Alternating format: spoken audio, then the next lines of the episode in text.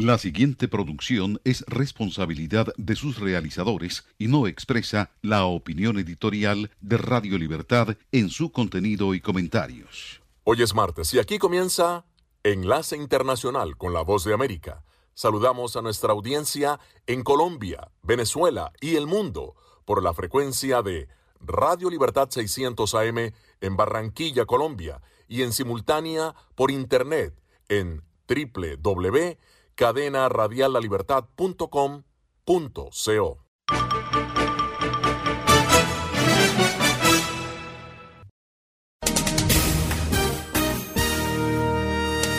Este es un avance informativo de La Voz de América. Amigos oyentes, cordiales saludos desde Washington y bienvenidos a esta nueva emisión. Soy Yoconda Tapia y John Burnett me acompaña en el programa. Hoy es martes 3 de noviembre de 2020. Esta es la voz de América y aquí comenzamos a informar. Los estadounidenses acuden hoy a las urnas en una disputada elección entre Donald Trump y Joe Biden, informa Luis Alberto Facal. Los estadounidenses deciden hoy martes quién dirigirá el futuro de la nación durante los próximos cuatro años entre el presidente republicano Donald Trump y el demócrata Joe Biden. Casi 100 millones de estadounidenses votaron en forma anticipada y ahora les corresponde a los votantes en el día de las elecciones terminar el trabajo, poniendo fin a una campaña que fue remodelada por la pandemia y definida por las tensiones sobre quién podría abordarla mejor. 240 millones de estadounidenses están habilitados para votar, de los cuales 98,1 millones votaron anticipadamente. Cada candidato declaró al otro fundamentalmente no apto para liderar una nación que lucha contra el COVID-19 y enfrenta cuestionamientos fundamentales sobre la justicia racial y la equidad económica. Biden ingresó al día de las elecciones con múltiples caminos hacia la victoria, mientras que Trump poniéndose al día en varios estados considerados clave, tenía un camino más estrecho pero aún factible para obtener los 270 votos electorales necesarios en el colegio electoral. El estado de Pensilvania se perfila como clave para llegar a la Casa Blanca con sus 20 votos electorales. En 2016, Trump ganó allí por estrecho margen el presidente amenazó con emprender acciones legales para bloquear el recuento de votos recibidos después del día de las elecciones. Entre tanto, el control del Senado también está en juego. Los demócratas necesitan obtener tres escaños si Biden gana la Casa Blanca para hacerse con el control de todo Washington por primera vez en una década. Se espera que la Cámara de Representantes permanezca bajo control demócrata. ¿Qué tal amigos? Les saluda Tony Cano, periodista de La Voz de América, y los invito a ser parte de este histórico proceso electoral en Estados Unidos. La Voz de América junto a mis colegas en ciudades como Miami, Nueva York, Houston y Washington les estaremos ofreciendo informes del proceso de las elecciones por la Casa Blanca. La cita es este martes 3 de noviembre, una producción de La Voz de América y esta emisora. Y con este reporte que pone el contexto a esta jornada electoral, vamos al análisis. Y tengo mucho gusto en dar la bienvenida al doctor Eduardo Gamarra en nuestro programa. Él es profesor de Ciencias Políticas y Relaciones Internacionales en la Universidad Internacional de la Florida y un excelente analista político. Doctor Gamarra, bienvenido. Eh, un placer, como siempre, Joconda. Quisiera empezar por preguntarle su perspectiva en este escenario que hoy es este 3 de noviembre. Mira, Joconda, estamos pues ya sobre el filo y deberíamos esperar que el día de las elecciones eh, los norteamericanos sepan quién será su próximo presidente. Sin embargo, es la hora en la que la incertidumbre aún reina y pesa sobre estas elecciones. Eh, la mayoría de las encuestas están todavía, particularmente en los estados donde la contienda se definirá, todas esas encuestas están dentro del margen de error y lo que es peor, que en la nacional el ex vicepresidente Biden lleva una delantera que, si bien parece cómoda, puede simplemente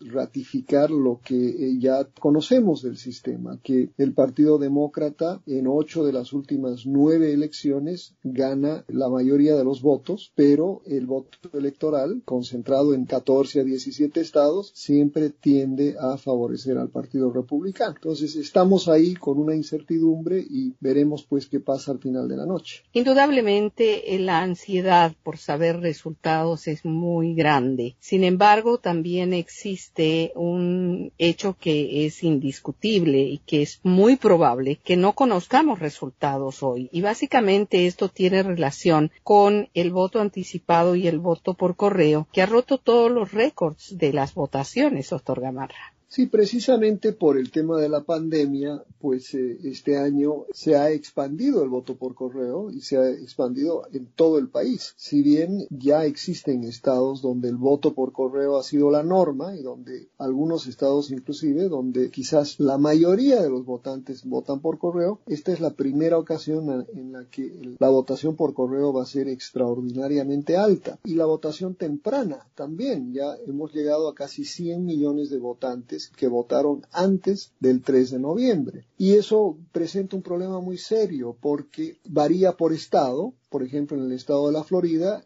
llegan los, los, votos y se los cuenta. Pero en estados como Pensilvania no se permite empezar a contar los votos hasta el día el 3 de noviembre. Entonces eso, eso hace que, por ejemplo, eh, en Pensilvania no vamos a saber quién es el ganador probablemente hasta dentro de dos o tres días. Y eso hace que la situación sea muy complicada y que inclusive haya pues gran preocupación de, de, de, parte de ambos candidatos. El presidente Trump ha dicho que no se deberían contar votos después del día de la elección, algo que yo creo que no refleja un cabal entendimiento de cómo funcionan las elecciones. Pero en fin, la realidad es que va, el, el conteo va a durar varios días y probablemente van a haber muchísimas demandas, probablemente más del Partido Republicano que del Partido Demócrata, pero demandas al. Era el doctor Eduardo Gamarra, politólogo y docente de ciencias políticas en la Universidad Internacional de la Florida, analizando la jornada electoral de hoy. Los invitamos a escuchar la entrevista completa en nuestra página web boanoticias.com. Nos vamos a una pausa y enseguida volvemos. Please don't go. Please don't go. Please don't go. Please don't go. Please don't go. Please don't go. Please don't go. Please don't go. Babe, I love you so. I, I want you to know that I'm gonna miss your love the minute you walk out that door. Please don't go Please don't go. Please don't go.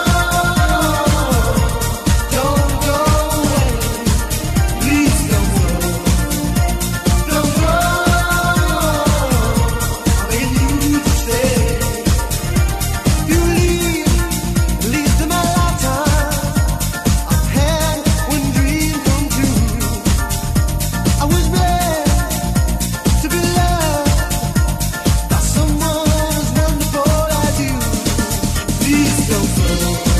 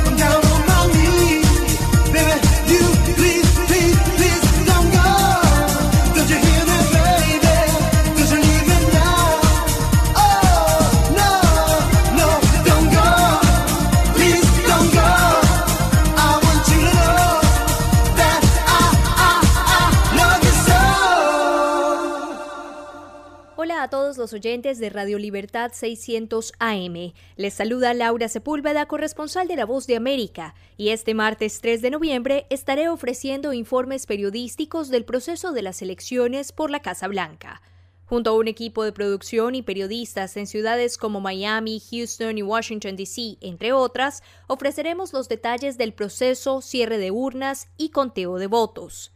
La cita es este martes 3 de noviembre, una producción de La Voz de América y esta emisora, Radio Libertad 600 AM en Colombia. ¿Se ha preguntado cómo puede protegerse contra el coronavirus? Se lo contamos desde La Voz de América. Autoridades de salud recomiendan lavarse las manos con jabón y agua con frecuencia. También no se lleve las manos a la cara. Evite tocarse los ojos, nariz y boca con las manos sucias. Cubra su boca con el pliegue del codo al toser. Evite las multitudes y manténgase al menos un metro de distancia de otras personas, en especial si están contagiadas ya. Estas son las noticias. No coincide con la medida unilateral implementada por el gobierno de Estados Unidos. Que ya por precaución han recomendado no viajar a la zona estos son los corresponsales de La Voz de América. Giselle Jacome, Quito, Ecuador, Voz de América. Juan Ignacio González Prieto, Voz de América, Buenos Aires, Argentina. Álvaro Algarra, Voz de América, Caracas. Llevando siempre la información desde el lugar de los hechos.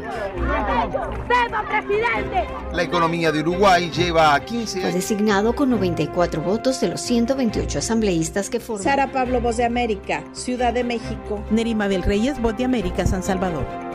La Voz de América, ofreciendo información de lo que sucede en Estados Unidos, América Latina y el mundo.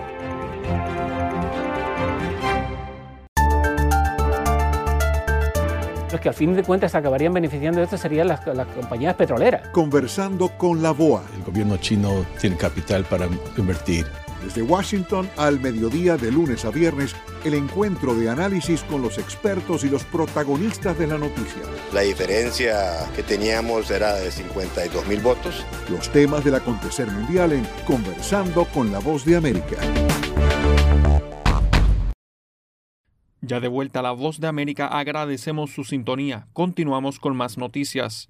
El presidente Donald Trump llega al día de las elecciones imbuido de entusiasmo luego de largas jornadas e intensos viajes y anticipa que no declarará victoria hasta que no se cuenten todos los votos. Jorge Agobián informa. El presidente y candidato republicano Donald Trump llega al día de la elección asegurando no sentir nervios tras una intensa campaña el lunes por cuatro estados decisivos en el país en los que subió el tono a sus críticas contra Joe Biden e insistió a su base en la importancia de votar en estos comicios. El mandatario viajará la mañana de este martes a las oficinas del Partido Republicano y sede de su campaña en Arlington, Virginia, y tiene previsto quedarse todo el día en la Casa Blanca monitoreando el proceso y los resultados electorales. La campaña de Trump tenía planeado esperar los resultados desde el hotel del mandatario en la ciudad capital, Washington, D.C., pero las restricciones de la ciudad por COVID forzaron a terminar con esa idea. Y hasta este momento se desconoce si existe otro plan que no sea pasar la noche en la Casa Blanca, donde ya el presidente ha realizado discursos partidistas en el pasado. Trump también estará pendiente de Pensilvania, un estado decisivo donde está permitido seguir contando los votos recibidos hasta el viernes debido a la demanda de voto adelantado por correo, algo que el mandatario ha rechazado, incluso ha retado con desafíos legales a las autoridades electorales de ese estado. Trump también espera tener unos resultados definitivos de las elecciones durante esta misma noche, pero eso podría ser difícil debido a que estados clave comenzaron a contabilizar los votos de la elección temprana esta misma mañana y en algunos de ellos el proceso puede demorar incluso días. En la ciudad capital, al menos tres grupos han solicitado permiso para realizar manifestaciones durante el día de hoy y mañana, al tiempo que las autoridades aseguran estar listas para controlar cualquier foco de violencia. Los comercios y edificios en la ciudad cercanos a la Casa Blanca están en su mayoría tapizados con madera como medida preventiva ante el temor de disturbios. Jorge Agobián, de América, Washington. Mientras tanto, para Joe Biden, el camino a las elecciones cerrará hoy en Delaware, estado al que representó en el Senado por más de 37 años y donde hoy esperará el resultado de una inédita elección hacia la presidencia de Estados Unidos. Celia Mendoza es la enviada especial de La Voz de América a Wilmington y tiene este reporte. Joe Biden regresará a Pensilvania, esto después de visitar Pittsburgh acompañado de Lady Gaga durante la noche del lunes. Durante las próximas horas se espera que se intensifiquen los eventos. La campaña de Joe Biden ha enviado a la esposa del ex vicepresidente a la Florida para tratar de convencer a algunos de estos votantes en uno de los estados fundamentales para la victoria de los candidatos. Mientras tanto, los electores siguen la manera de tomar decisiones dentro de estas elecciones, aseguran los expertos, y de ahí la importancia de esta participación que ha superado récords. Mientras tanto, aquí en Wilmington, Delaware, la campaña de Joe Biden está lista con el escenario en el Chase Center para el discurso del candidato demócrata en las horas de la noche. Se ha establecido un perímetro de seguridad para mantener seguros no solamente a los candidatos, pero aquellos que estarán participando de las actividades en esta ciudad. Informó Celia Mendoza de La Voz de América desde Wilmington, Delaware, para La Voz de América. Continuamos en La Voz de América y las noticias siguen. En las elecciones generales de hoy en Estados Unidos, 34 senadores y todos los miembros de la Cámara de Representantes buscan elección o reelección y el resultado podría determinar un cambio en las actuales mayorías. Judith Martín Rodríguez en el informe. Las elecciones generales en Estados Unidos tienen su principal foco de atención en la elección de presidente y vicepresidente, pero al mismo tiempo van a elección 34 escaños en el Senado y 435 en la Cámara de Representantes. En el caso del Senado, los republicanos luchan para conservar su mayoría en un último intento electoral contra los ataques de contendientes en estados que alguna vez estuvieron fuera del alcance de los demócratas, pero que ahora son semilleros de una posible reacción contra el presidente Donald Trump y sus aliados en el Capitolio. El control del Senado es determinante para una presidencia. Con él, si Trump es reelegido, podría confirmar sus nominados y asegurar una barrera contra proyectos de ley de la presidenta de la Cámara de Representantes, la demócrata Nancy Pelosi. Sin él, el candidato demócrata Joe Biden podría enfrentarse a un posible muro de oposición a su agenda si es que llega a la Casa Blanca. Los republicanos en funciones están luchando por sobrevivir desde Nueva Inglaterra hasta el sur del país, en la zona central y el oeste e incluso en Alaska. El panorama político está cambiando rápidamente en comparación con el de hace seis años, la última vez que la mayoría de estos senadores tuvieron que someterse al juicio del electorado. Es un recordatorio de lo mucho que ha cambiado el estado de ánimo nacional durante la era Trump. Judy Martín Rodríguez, Voz de América, Washington. Hoy Estados Unidos tiene sus elecciones generales que incluyen, entre otros, jueces para las Cortes Supremas de Justicia de varios estados en la nación y muchas de estas contiendas determinarán si los republicanos o los demócratas tienen la mayoría en esos cuerpos judiciales. Tan solo este año, las Cortes Supremas estatales tuvieron que decidir muchos casos de enorme importancia política sobre el derecho al voto, la raza y las medidas que disponen los gobernadores para contener el coronavirus. Por tanto, la mayoría que demócratas o republicanos consigan en esos tribunales es de vital importancia. Entre las contiendas más reñidas figuran las de dos bancas para la Corte Suprema de Michigan, donde la mayoría republicana frenó algunas restricciones dispuestas por la gobernadora demócrata Gretchen Whitmer para enfrentar el brote del COVID-19. El gobierno de Whitmer puso en vigor muchas de esas medidas al amparo de otra ley, pero la gobernadora dijo que el fallo del Tribunal Supremo provocó confusión acerca de la necesidad de usar mascarillas y de mantener un distanciamiento social. Los contagios y las muertes por el virus están aumentando de nuevo en Michigan, y el promedio de casos nuevos por día subió en dos semanas de 1.488 a los 2.852. Las Cortes Supremas estatales están igualmente politizadas y se gastan millones de dólares en campañas, dinero que a veces proviene de fuera del Estado. El dinero fluye incluso a estados donde la mayoría no peligra. Se están gastando millones de dólares en Texas, donde los nueve jueces de la Corte Suprema son republicanos. El Estado no tiene un juez demócrata en ese máximo tribunal desde 1998. ¿Qué tal amigos? Les saluda Tony Cano, periodista de La Voz de América, y los invito a ser parte de este histórico proceso electoral en Estados Unidos. La Voz de América, junto a mis colegas en ciudades como Miami, Nueva York, Houston y Washington, les estaremos ofreciendo informes del proceso de las elecciones por la Casa Blanca. La cita es este martes 3 de noviembre, una producción de La Voz de América y esta emisora. Estas son las noticias. A tempranas horas de la mañana, acompañado por sus aliados políticos, el presidente... No coincide con la medida unilateral implementada por el gobierno de Estados Unidos. Que ya por precaución han recomendado no viajar a la zona estos son los corresponsales de La Voz de América.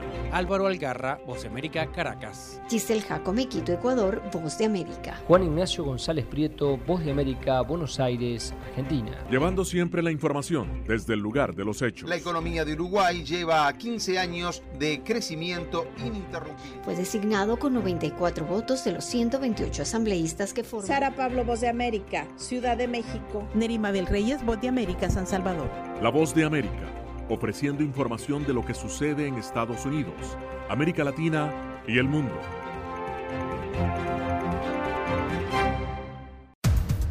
Los acontecimientos de Estados Unidos, América Latina y el mundo en 30 minutos. Con corresponsales en varios puntos del país.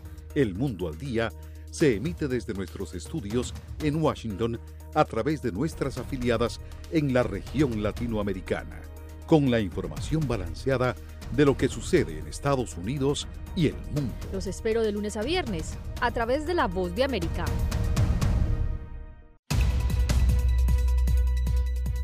¿Qué tal amigos? Les saluda Henry Llanos para invitarlos a escuchar Deportivo Internacional. De lunes a viernes, el resultado y las noticias de los eventos deportivos internacionales en un solo lugar Deportivo Internacional, una producción de La Voz de América. Y ahora hacemos el habitual recorrido de informaciones por Latinoamérica. Venezuela se mantiene a la expectativa de las elecciones en Estados Unidos y según expertos no habrá mayores cambios en cuanto a la política hacia ese país. Carolina Alcalde en el reporte. Expertos coinciden en que la política de Estados Unidos hacia Venezuela es bipartidista, por lo que no estiman mayores cambios a corto plazo independientemente de que el ganador sea Donald Trump o Joe Biden. Consultado por La Voz de América, el internacionalista Félix Gerardo Arellano estima que las sanciones persistirán en ambos escenarios y que meses después vendría una etapa de evaluación. Tienen que evaluar cuál es la estrategia que van a seguir tanto Biden que la veo más flexible, que la veo más dialogante y que puede ser que tenga una mejor coordinación con Europa, Canadá, Grupo de Lima, pero también si es reelecto Donald Trump, él tiene que evaluar cuál estrategia va a seguir porque llevamos cuatro años de una estrategia ineficiente. Por su parte, el analista Eloy Torres subraya que Estados Unidos espera una salida pacífica a la crisis en Venezuela e insiste en la importancia de que los venezolanos gestionen la política de manera unitaria.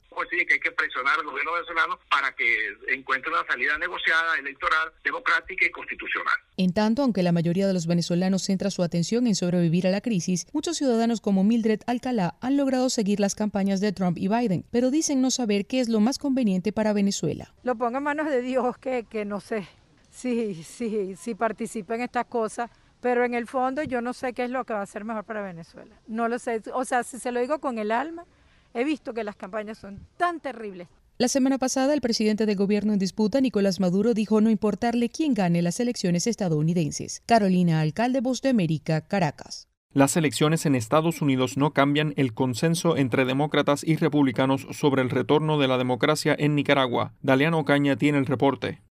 Las elecciones presidenciales en Estados Unidos provocan una gran expectativa entre el gobierno y los partidos políticos en Nicaragua que se mantienen alertas ante las implicaciones que tendría un cambio de gobierno en este país sobre la política internacional y los esfuerzos de Estados Unidos para promover la democracia en Nicaragua. Sin embargo, analistas políticos como el ex canciller de la República, Norman Caldera, explicaron a La Voz de América que es poco probable que esta posición cambie, ya que las sanciones contra el gobierno del presidente Daniel Ortega tienen el apoyo bipartidista en los Estados Unidos. Yo creo que la política de Estados Unidos va a continuar, por lo menos en el caso de, en el caso de Nicaragua. No creo que pueda decir lo mismo en los otros casos. Tal vez Nicaragua y Venezuela, pues no creo que pueda decir lo mismo en los otros casos, pero creo que sí.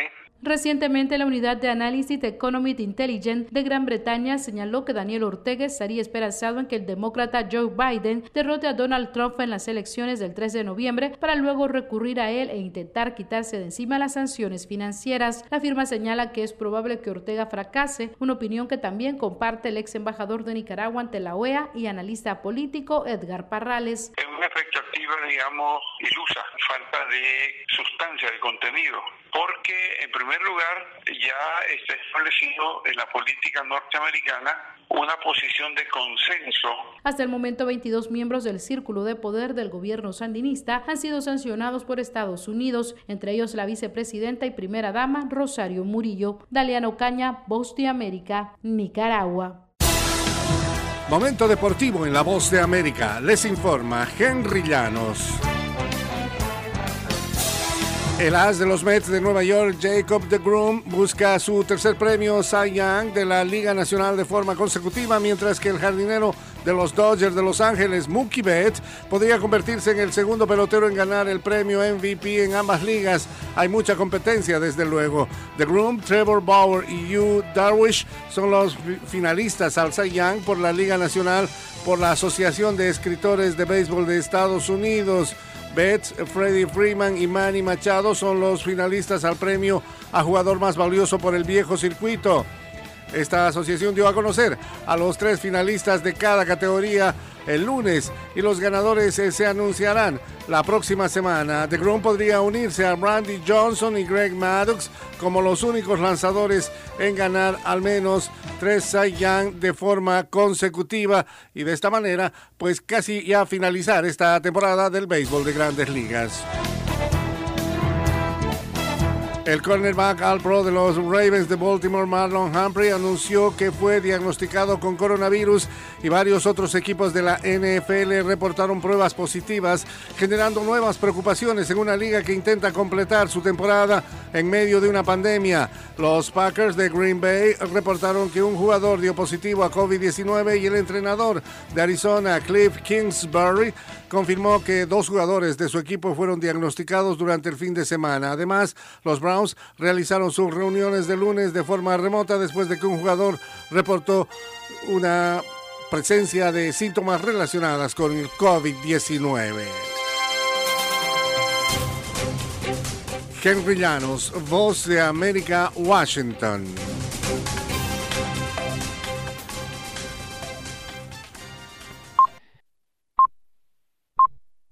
Señal satélite desde Washington, enlace internacional de la Voz de América para Radio Libertad 600 AM. Hacemos una pausa y ya volvemos.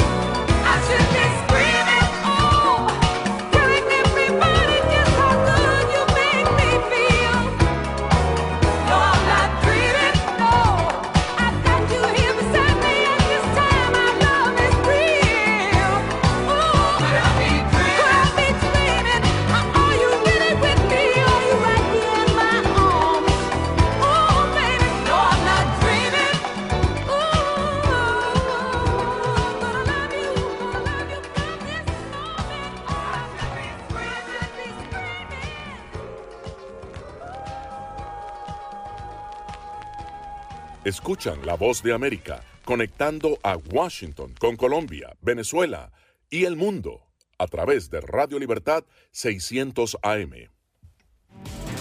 La voz de América presenta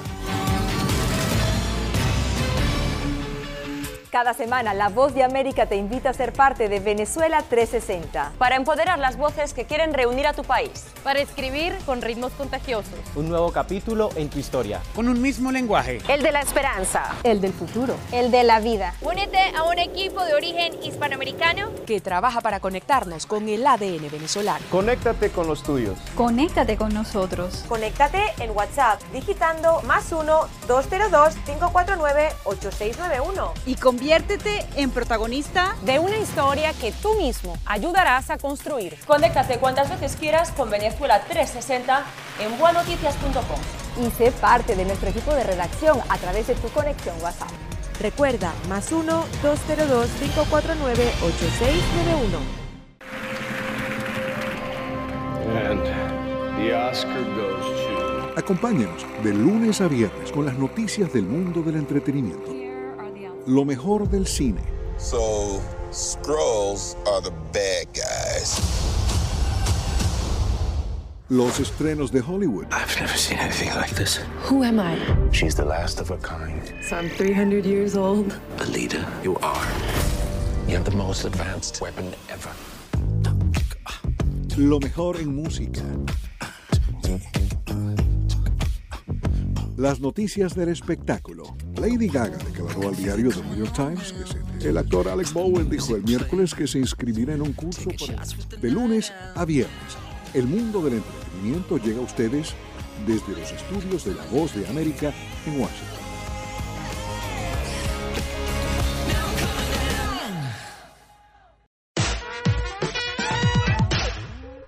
Alejandro Escalona, voz de América, el actor Johnny Depp perdió este lunes su batalla por difamación con un tabloide británico que lo etiquetó de haber golpeado a su esposa.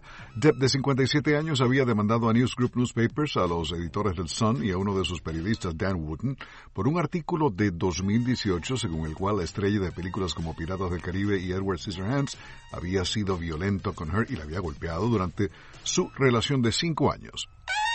El tráiler oficial de la cuarta temporada de The Crown muestra a la actriz Gillian Anderson como la primera ministra británica Margaret Thatcher. Según la sinopsis oficial de Netflix para The Crown, la nueva temporada comienza a fines de la década de 1970 cuando la reina Isabel y su familia se preocupan por salvaguardar la línea de sucesión asegurándose una novia adecuada para el príncipe Carlos que seguía soltero los 30 años. El reparto de la cuarta temporada de The Crown incluye a Helena Bonham Carter y Tobias Menzies. La película de terror Come Ven a jugar debutó en los cines de Estados Unidos recabando apenas 3.150.000 dólares. Come vendió la mayor cantidad de boletos en Dallas, Texas, seguido por varios locales en el estado de Nueva York. Los autocines Mission Tiki Drive-In cerca de Los Ángeles y Westwind Sacramento 6 Drive-In fueron algunos de los teatros con mayores ingresos, particularmente en esta época de pandemia. Dirigida por Jacob Chase y protagonizada por Gillian Jacobs y John Gallagher Jr., Complay trata de dos padres que intentan proteger a su hijo de ser secuestrado por una criatura humanoide. Nikki McKibben, cantautora de Texas y finalista de la temporada inaugural de American Idol, murió a los 42 años, dijo su esposo en Facebook. McKibben aseguró un tercer puesto en la temporada inaugural del programa en 2002, en la que interpretó temas de Janis Joplin y Stevie Nicks. La cantante falleció tras sufrir un aneurisma cerebral.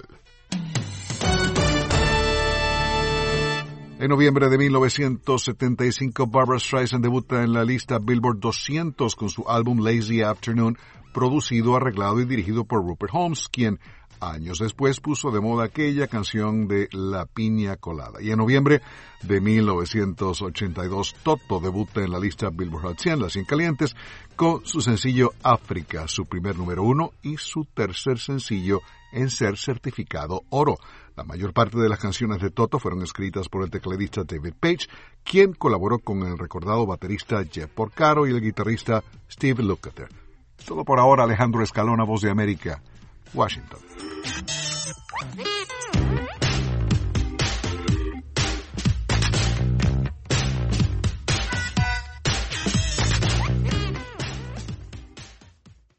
Escuchan la voz de América en la señal internacional de Radio Libertad 600 AM. Hacemos una pausa y ya volvemos.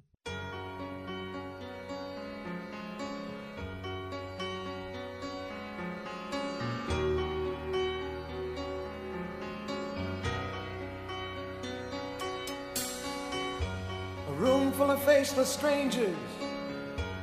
Here I am again. Well, suddenly my eyes meet yours. Looks like I found a friend. Warms up as the night wears on. We're both feeling good. We're gonna take it to the end this time.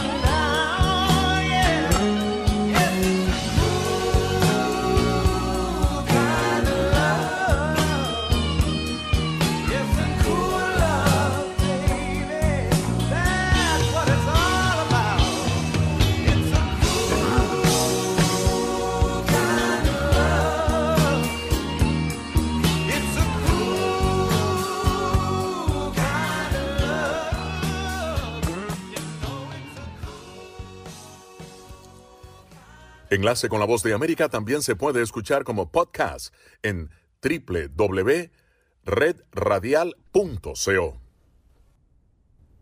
Los primeros centros de votación aquí en Estados Unidos abrieron hoy martes a las 6 de la mañana, hora del este, marcando el inicio de una histórica jornada que definirá si el actual presidente Donald Trump es reelegido o su rival, el demócrata y ex vicepresidente Joe Biden, llega a la Casa Blanca. Ya ocho de los 50 estados del territorio estadounidense comenzaron a votar justo a las 6 de la mañana. Connecticut, Indiana, Kentucky, Maine, New Hampshire, Nueva Jersey, Nueva York y Virginia arrancaron el proceso, mientras que algunos electores pudieron depositar su voto una hora antes en Vermont, donde los centros electorales abren entre las 5 de la mañana, hora local.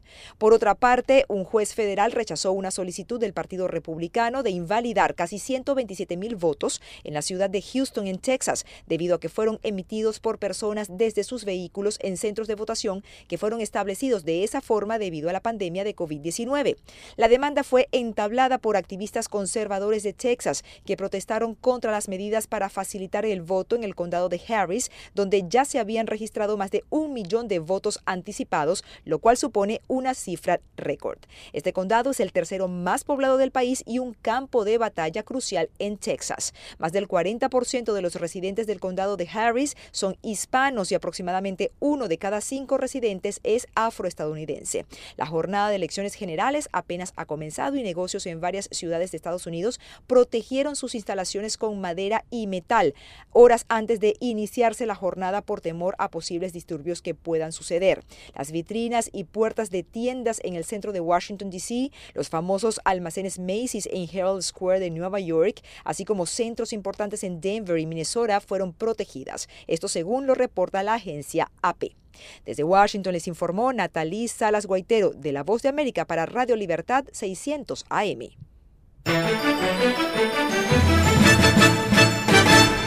Más de 62 millones de personas en Estados Unidos ya regresaron sus boletas por correo y otras 35 millones y medio votaron en persona antes del día de elecciones, cifras históricas que apuntan a un récord de participación en todo el país.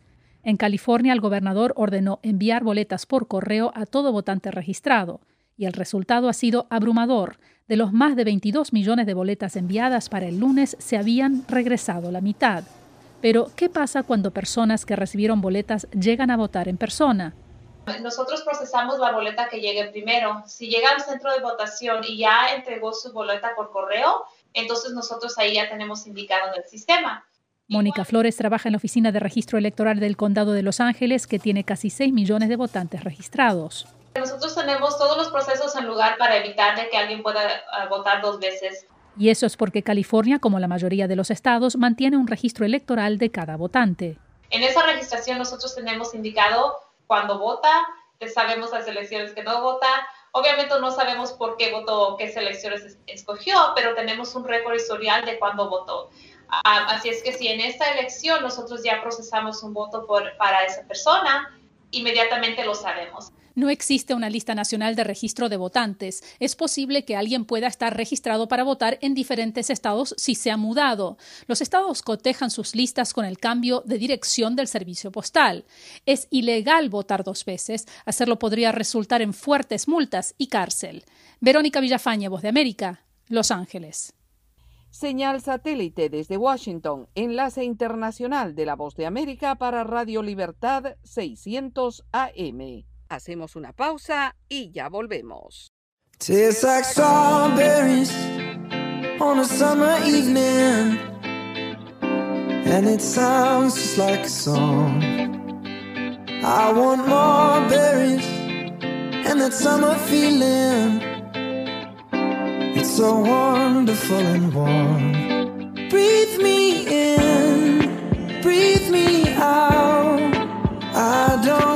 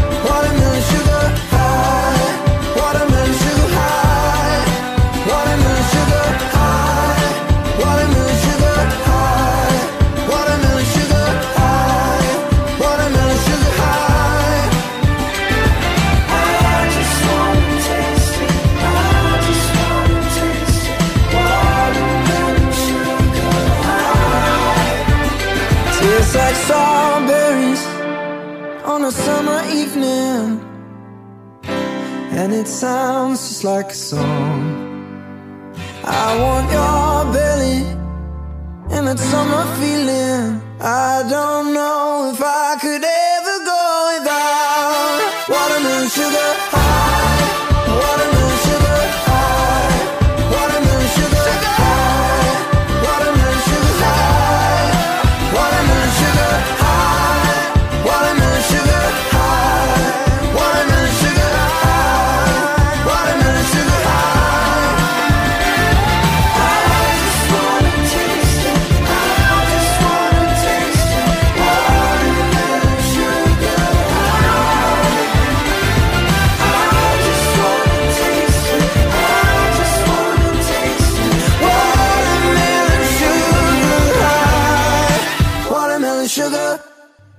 ¿Qué tal amigos? Les saluda Tony Cano, periodista de La Voz de América, y los invito a ser parte de este histórico proceso electoral en Estados Unidos. La Voz de América junto a mis colegas en ciudades como Miami, Nueva York, Houston y Washington les estaremos ofreciendo informes del proceso de las elecciones por la Casa Blanca. La cita es este martes 3 de noviembre, una producción de La Voz de América y esta emisora. La plataforma Twitter dio a conocer el lunes un plan para colocar etiquetas de advertencia en los tweets de los candidatos y campañas electorales de Estados Unidos que se atribuyan la victoria antes de que se conozcan los resultados oficiales. La medida se produce cuando la red social se prepara para lo que ha llamado una elección inusual, debido a los millones de boletas por correo y en persona durante la votación anticipada que en algunos estados comenzó a mediados de septiembre y que podrían causar un retraso en los anuncios de los resultados definitivos de estas elecciones. Desde la noche de noviembre 3 hasta la toma de posesión el 20 de enero de 2021, Twitter dijo que colocará etiquetas de advertencia como, por ejemplo, fuentes oficiales cantaron esta elección de manera diferente o las fuentes oficiales pueden no haber definido un ganador cuando se tuiteó esto. Las cuentas con sede aquí en Estados Unidos con más de 100.000 seguidores y un compromiso significativo también se considerarán para el etiquetado, anunció Twitter. Las empresas de redes sociales están bajo presión para combatir información errónea relacionada con los comicios y prepararse para la posibilidad de violencia o intimidación en los lugares de votación. En un blog, la compañía dijo que consideraría a los funcionarios electorales estatales y a los medios de noticias nacionales como ABC News, Associated Press, CNN y Fox News como fuentes oficiales de resultados. Alejandro Escalona, Voz de América, Washington. Esta es la señal de Radio Libertad 600 AM, emisora afiliada al sistema de noticias de la Voz de América. Y las elecciones generales en Estados Unidos llegaron después de un proceso bastante largo y que sin duda le han dado a los estadounidenses una visión totalmente diferente debido a que no solamente se realizan en un periodo de pandemia, sino también en un ambiente absolutamente polarizado políticamente. Y tengo mucho gusto en dar la bienvenida al doctor Eduardo Gamarra en nuestro programa. Él es profesor de Ciencias Políticas y Relaciones Internacionales en la Universidad Internacional de la Florida y un excelente analista político. Doctor Gamarra, bienvenido. Eh, un placer, como siempre, Yoconda. Quisiera empezar por preguntarle su perspectiva en este escenario que hoy es este 3 de noviembre. Mira, Yoconda, estamos pues ya sobre el filo y deberíamos esperar que el día de las elecciones eh, los norteamericanos sepan quién será su próximo presidente. Sin embargo, es la hora en la que la incertidumbre aún reina y pesa sobre estas elecciones. Eh, la mayoría de las encuestas están todavía, particularmente en los estados donde la contienda se definirá, todas esas encuestas están dentro del margen de error y lo que es peor, que en la nacional el ex vicepresidente Biden lleva una delantera que, si bien parece cómoda, puede simplemente ratificar lo que eh, ya conocemos del sistema, que el Partido Demócrata en ocho de las últimas nueve elecciones gana la mayoría de los votos, pero el voto electoral, concentrado en 14 a 17 estados, siempre tiende a favorecer al Partido Republicano. Entonces, estamos ahí con una incertidumbre y veremos pues qué pasa al final de la noche. Indudablemente eh, la ansiedad por saber resultados es muy grande. Sin embargo, también existe un hecho que es indiscutible y que es muy probable que no conozcamos resultados hoy. Y básicamente esto tiene relación con el voto anticipado y el voto por correo, que ha roto todos los récords de las votaciones, doctor Gamarra. Sí, precisamente por el tema de la pandemia, pues eh, este año se ha expandido el voto por correo y se ha expandido en todo el país. Si bien ya existen estados donde el voto por correo ha sido la norma y donde algunos estados inclusive donde quizás la mayoría de los votantes votan por correo, esta es la primera ocasión en la que la votación por correo va a ser extraordinariamente alta. Y la votación temprana también, ya hemos llegado a casi 100 millones de votantes que votaron antes del 3 de noviembre. Y eso presenta un problema muy serio porque varía por estado. Por ejemplo, en el estado de la Florida llegan los, los, votos y se los cuenta. Pero en estados como Pensilvania no se permite empezar a contar los votos hasta el día el 3 de noviembre. Entonces eso, eso hace que, por ejemplo, eh, en Pensilvania no vamos a saber quién es el ganador probablemente hasta dentro de dos o tres días. Y eso hace que la situación sea muy complicada y que inclusive haya pues gran preocupación de, de, de, de, parte de ambos candidatos. El presidente Trump ha dicho que no se deberían contar votos después del día de la elección, algo que yo creo que no refleja un cabal entendimiento de cómo funcionan las elecciones. Pero en fin, la realidad es que va, el, el conteo va a durar varios días y probablemente van a haber muchísimas demandas, probablemente más del Partido Republicano que del Partido Demócrata, pero demandas al fin. Y esto significa que este proceso electoral va a prolongarse, doctor Gamarra. Bueno, hay quienes piensan que en el peor de los escenarios esto podría concluir con una pelea dentro de la Cámara de Representantes en enero, al no saber o, o tener simplemente una cantidad de tantas demandas eh, por, por estado que pudiese terminar en eso. Pues al no haber una definición clara, en mi opinión, es improbable tener el resultado esta noche si bien, por ejemplo, la Florida más o menos a las siete y media tendrá un resultado, pero como los demás estados no van a tener los resultados como, como, como pensamos, como debería ser, como dice el presidente Trump, entonces el conteo va a ser lento, van a haber muchísimas demandas legales y probablemente yo diría que tenemos conteo de, de votos para largo. Doctor Gamarra, hagamos un análisis por separado. ¿Cómo llega el Partido Republicano a esta jornada electoral? Bueno, el Partido Republicano como tal, y perdona que sea quizás tan drástico, pero el Partido Republicano como era ya no existe. Este es el partido de Donald Trump. Es un partido mucho más conservador de lo que fue hace cuatro años. Es un partido que se ha ido hacia la derecha radical. Es un partido que inclusive ha sufrido una fraccionalización. Los republicanos tradicionales, muchos de ellos se han ido del partido, han formado grupos como republicanos por Biden, han formado grupos como el Proyecto Lincoln, etcétera, pero el partido como tal es hoy el partido de Donald Trump.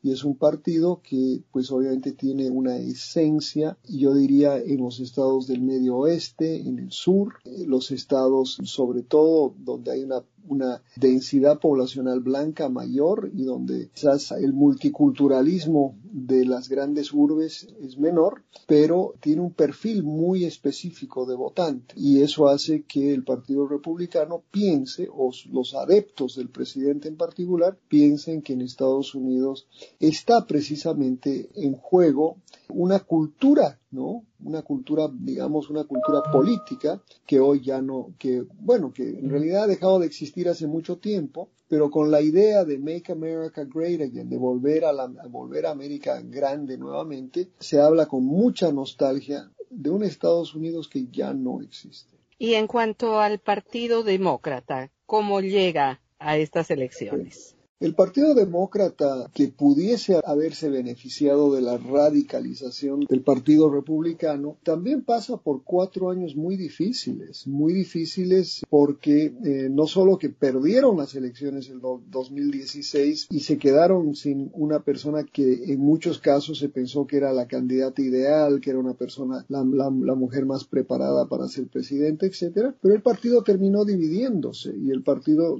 eh, Demócrata pasó por una primaria muy difícil en la que el partido se mudó hacia la izquierda. El debate fue en gran medida dominado por aquellos que se autodenominan demócratas socialistas y fue una lucha muy ardua hasta que al final eh, triunfó sobre los demócratas socialistas el ala, no voy a decir más conservadora, pero definitivamente el ala más tradicional del Partido Demócrata, que es aquella que se vincula al ex vicepresidente, al expresidente Obama, que es menos radical, más, eh, más orientada al establishment eh, político y que tiene experiencia de gobierno sobre todo, ¿no? Pues esos famosos 47 años de Biden. Pero el partido como tal ha tenido que abrirse a la izquierda del partido y eso le ha traído problemas precisamente porque el presidente Trump le ha salido muy bien el ataque este de que los, los demócratas son socialistas y que lo que quieren para los Estados Unidos. Doctor Gamarra, muchas gracias por hacernos este análisis previo a una jornada tan importante y obviamente el hecho de esperar resultados en un proceso que hasta el momento, como usted bien dice, está marcado por la incertidumbre, nos va a permitir tener la oportunidad de tener una nueva conversación con usted. Siempre agradecidos por su participación en La Voz de América. Muy amable, Yoconda, un placer como siempre. Señal satélite desde Washington, enlace internacional de la Voz de América para Radio Libertad 600 AM. Hacemos una pausa y ya volvemos. www.redradial.co